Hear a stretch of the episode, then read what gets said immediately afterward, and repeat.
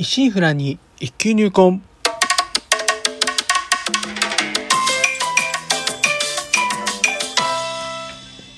おはようございます。宝春堂です。今回配信42回目となります。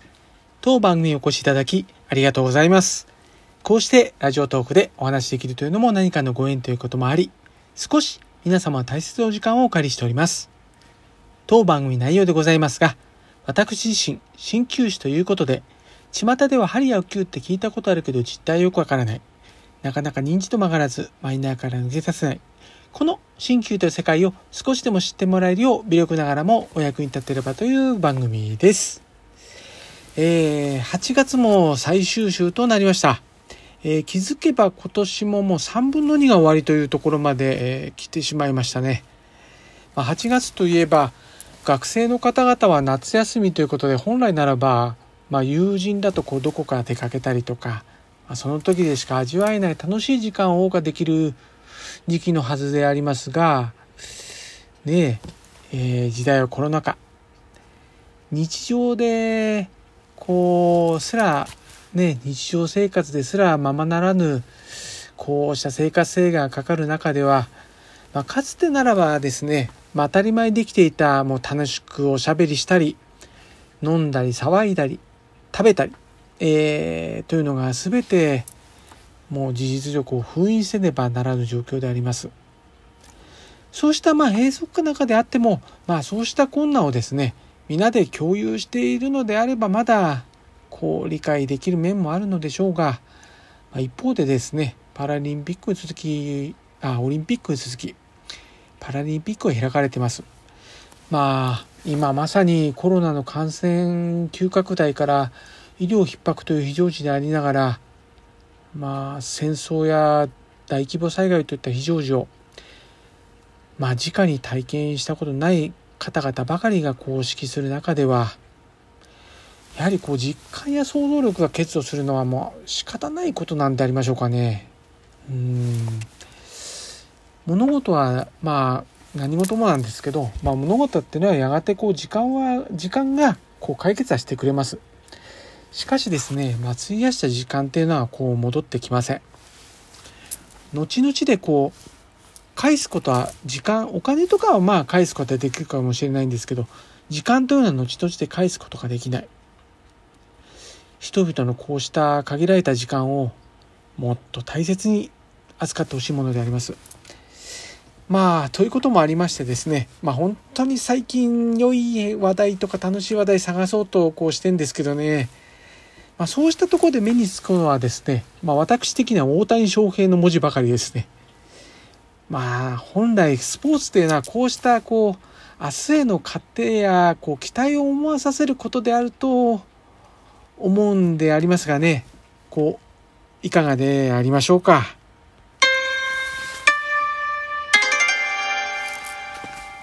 えー、では、えー、新旧にまつわるお話、ざったお話ししていこうかと思います。トーク力は相変わらずありますが、どうぞ長い目で見ていってください。前回は針って何ということでしたが、今回はお灸って何という話であります。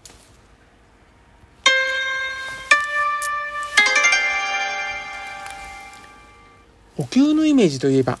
お灸を据えるといった言葉もありますように、まずは暑い、煙い、やけどするなどといった、まあ、未だ針同様にこうネガティブなものがあるのは否めません。まあ、ただですね、昨今はもうお灸女子とか、休活、お灸の活動ですね、休活などと、一部ではお灸愛好家も出てきている傾向もあります。えー、お灸の材料と言いますと、えー、もぐさと呼ばれてます。で、原材料はですね、そこら辺でよく見かけるよもぎですね。草餅というかで使います。そのよもぎの繊維となっております。えー、かつて私のひおじさんあたりの代ですかね、明治生まれの方ぐらいですかね。では、自宅でお灸をする姿も珍しくなく、お灸の後、肩や背中につけていたりしたそうです。まあ、今と違い、医者にすぐ書かれるわけでなく、医療のレベルも違っていたでしょうから、自分の身は自分で守るといった予防、東洋医学的には治未病。